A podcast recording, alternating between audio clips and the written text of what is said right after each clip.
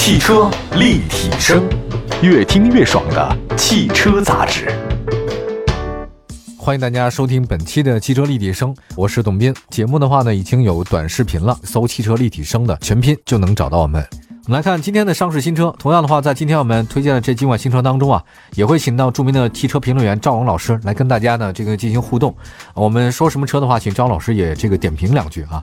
这几款新车我看了一下哈，基本上雅俗共赏吧。啊，为什么这么说呢？这个价格呢，有从十几万的，一直到四十来万左右的，五十万左右的车都有。现在真的是一个百花齐放的一个时代。就是我在我小的时候，童年。觉得家里有一个人能开上一辆什么桑塔纳或者说是夏利，就绝对是人生的大赢家，因为那时候车真的很少。现在呢？你看这个车到底有多多啊？啊，居然还有很多做汽车的节目，因为选择量实在是太大了。呃，每年呢大概有两三百种不同的新车出现啊，甚至一款车的话，它会有好多不同的款，也不同的排量、不同的类型等等。那今天第一款车呢是新款的英菲尼迪 QX 五零，新车呢一共推出七款车型。指导价是三十三万三千八到四十六万九千八。这次新车呢，主要是在配置上进行了升级，全系标配智能互联系统，顶配车型呢是有个驾驶辅助系统，增加了一款四驱领航，定位呢其实高于四驱的入门，所以大家可以关注一下。你看它最高两款，一个是四驱领航，一个四驱入门。提到这个 Q 叉五零的话呢，大家应该不算陌生了，因为它老款啊，跟它现在这款差别不是很大。整体方面的话呢，前保险杠它棱角更加分明了一点。呃，现在非常流行啊，把那个进气格栅呢造的比较夸张一点。就是我发现，像英菲尼迪啊，还有阿库拉，还有包括雷克萨斯，就是他们这个三款品牌啊，就是脱胎于这个他们本身的三款，像日产、丰田和本田的。你看他们本身的车啊，日产、本田、丰田，它只要挂这个标记的这个车啊，都比较中庸，没有什么特别夸张的。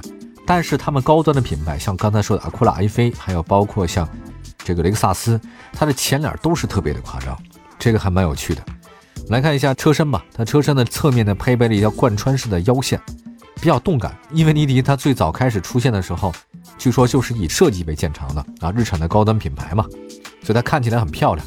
中控台呢依然是环绕式，用料呢在同级别当中还比较突出，新车标配上八英寸、下七英寸的彩色屏。另外呢还有一个造型现代感的这个挡把，个性十足的旋钮都是点睛之笔。整体来说，配置呢新款的英菲尼迪 QX 五零呢。主要调整的地方还是配置，相比老款车型的话，它有一个叫升级版的 Infinity Touch 智能互联，支持呢像 CarPlay 和百度的这个 CarLife，支持语音识别、导航、音乐、广播和天气等等。那新车呢采用全新版本的车钥匙和专为中国市场定制的叫星岩棕车身颜色，星呢就是星星的星啊，岩呢就是这个岩石的岩，棕棕色的棕，单独做一个特殊的颜色给一个市场啊，这种场景不是太多见哈。那难道是我们国人非常喜欢这个颜色吗？来看一下安全配置，新车标配智能安全辅助气囊、前排侧安全气囊、驾驶员的七部，还有电子制动分配、车辆的控制、胎压监测等等。此外，顶配车型呢独享 L2 级别的这个驾驶辅助。大家比较关心的就是英菲的动力哈，这个新车继续搭载可变压缩比双循环双喷射，就是全新的 K220 型的 2.0T 发动机。它那个前驱车的最大功率两百四十五马。呃，四驱车的最大功率两百七十二马力，峰值扭矩三百八十牛米。传动方面依然是他们家的那个 CVT 嘛，这个无级变速。啊，前一段时间我跟一个朋友，一个就北京的越野大神，我们一块儿去爬山。然后我记得他原来开的是这个日产的骐达吧，我如果印象没错的话。他有小孩以后，大概有三四年没见哈。这次呢，在山脚下我们碰见了，我还错过了，我还找不到他的车，发现是个英菲尼迪。我说你怎么换这个车了？他说：“从尼桑往上换，不就是这个英菲尼迪吗？还真是。我还问他呢，说你这车开的怎么样？他说这 V 六发动机啊，动力非常澎湃。但是我就直接跟他讲，让他也很生气。我说这个 V 六发动机，你车沉的要命吧？车质量很重啊，你根本开不起来啊。因为这个车确实是它比较重啊，尽管是 V 六，他要发英菲尼迪就是这样，它那个车太重了，你这个 V 六发动机踩下去，甭管二点几的，这总感觉还不往前走，就非常狠踩一下，它嗡的上去。”我觉得这跟它的无级变速箱也有关系啊，但是它这个车有点重啊，这个匹配上也有问题。其实大家都知道，第一代的这个 QS 五零呢是东风英菲尼迪国产，是二零一五年，当时呢进行了一个轴距加长，加长了八厘米。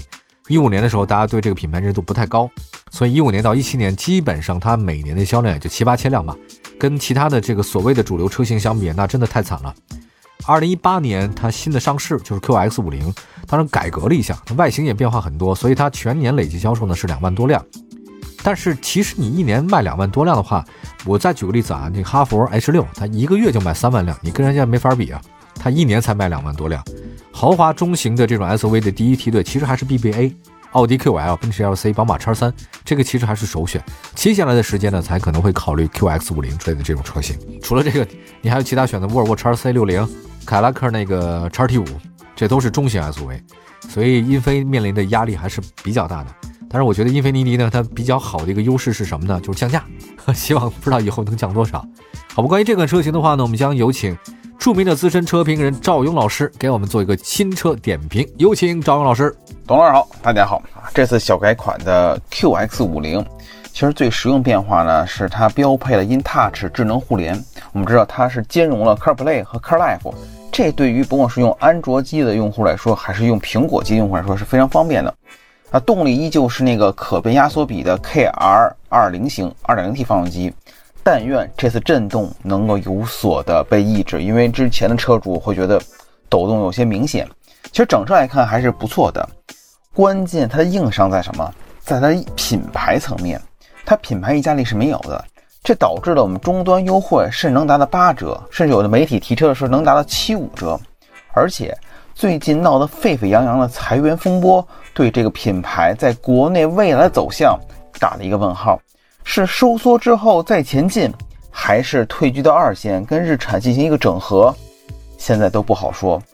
嗯，怎么说呢？车市下滑这个趋势并没有完全的打破，还是在这个下滑区间里头。所以，对一些销售量并不高的一些品牌和车型，今年真的不好过。所以大家如果想入手这款车型，不妨先看看终端价格，再看看这个品牌未来会怎样，别买一个雷啊！谢谢张老师，刚才对这个英菲尼迪做了一个点评呢。接下来的话呢，张老师准备一下，马上开始我们林肯的这个点评了。林肯正式发布了林肯大陆 Mono 限量版和林肯 MKZ Mono 限量版的车型，其中啊，这个林肯 MKZ 推出四款配置车，售价区间是三十一万七到三十五万四。大陆呢，两款配置车型。售价是四十六到四十六万两千八。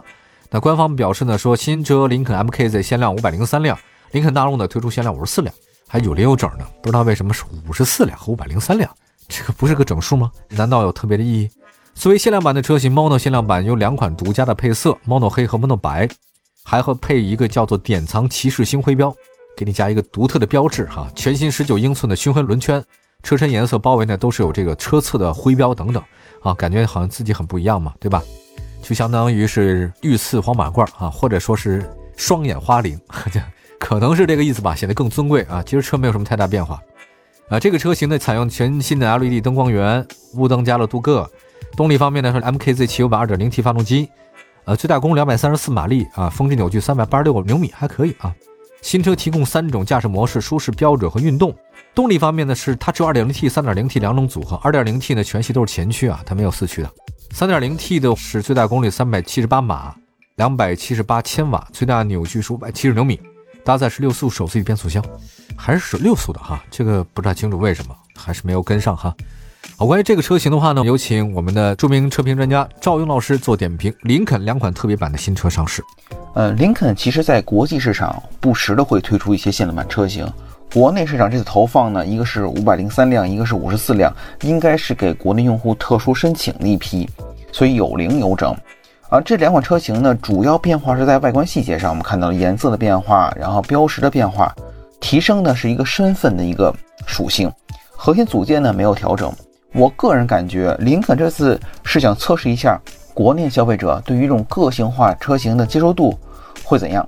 如果效果好情况下，陆续可能还会有更多车型推出个性化，类似于之前我们看到领航员的总统版就卖的相当不错。所以陆陆续续的，我们发现豪华品牌也在玩个性。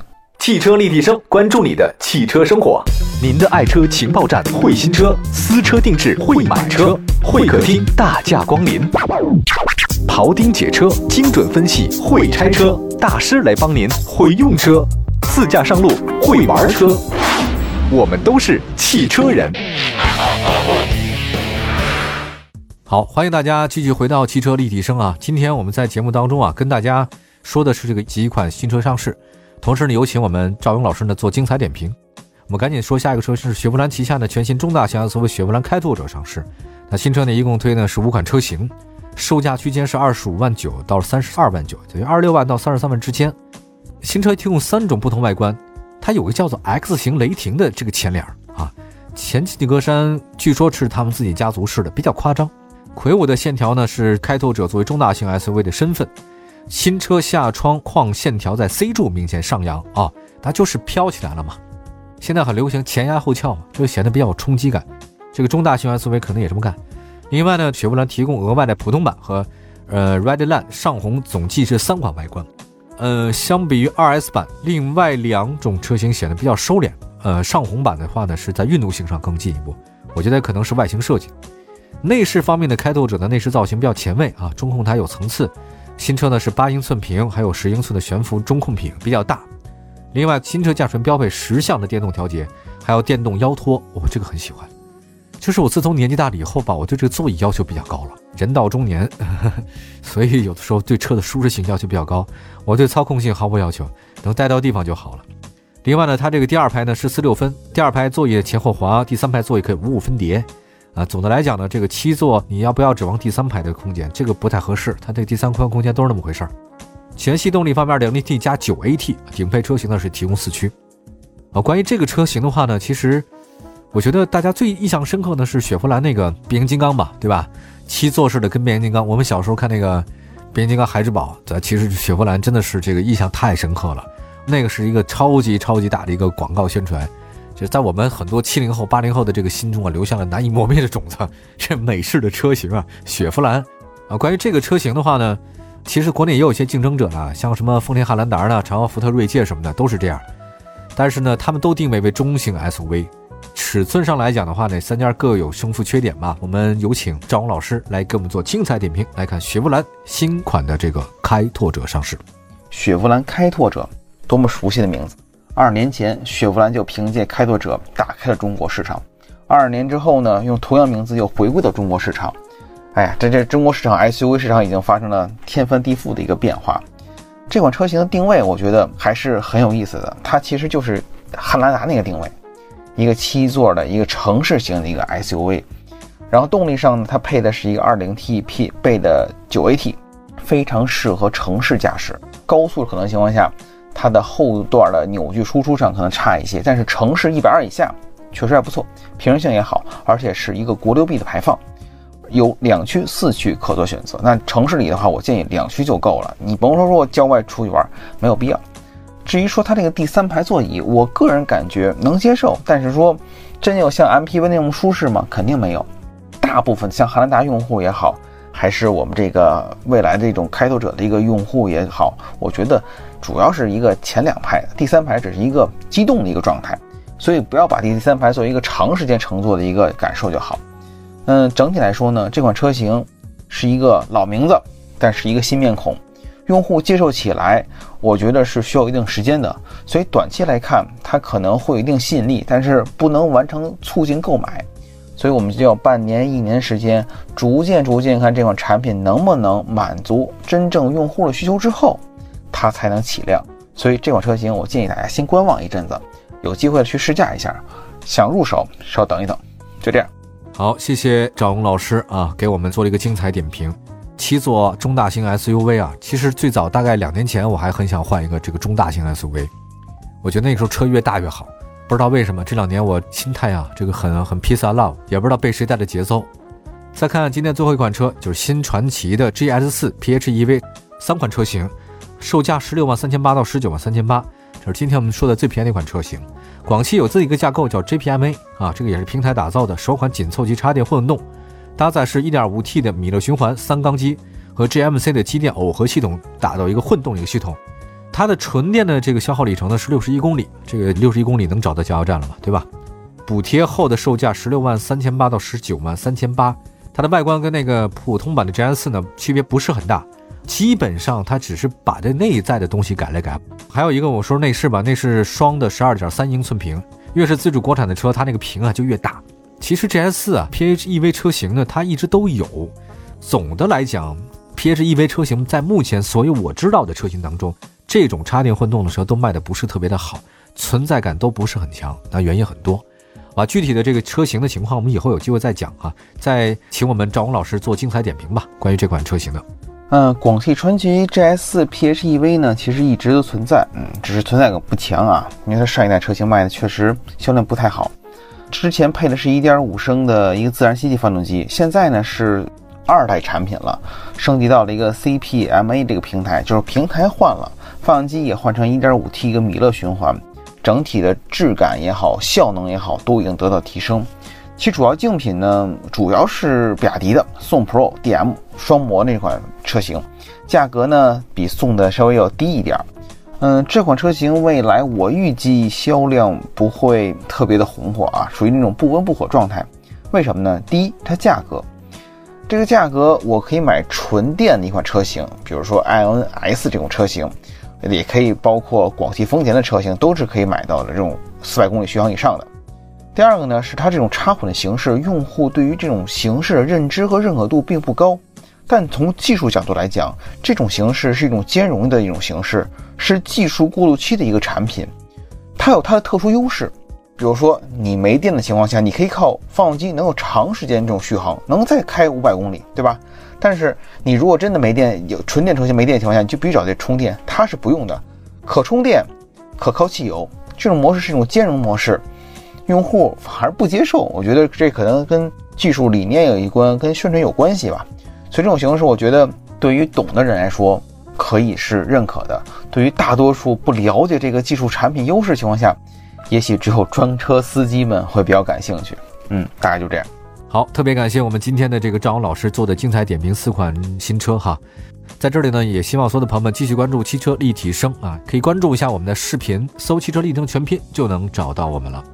希望各位都过得愉快，用一个美好的车生活。我们说车，但不止于车。我们下次节目再见，朋友们，拜拜。好，谢谢大家，谢谢董老师，我们下次再见。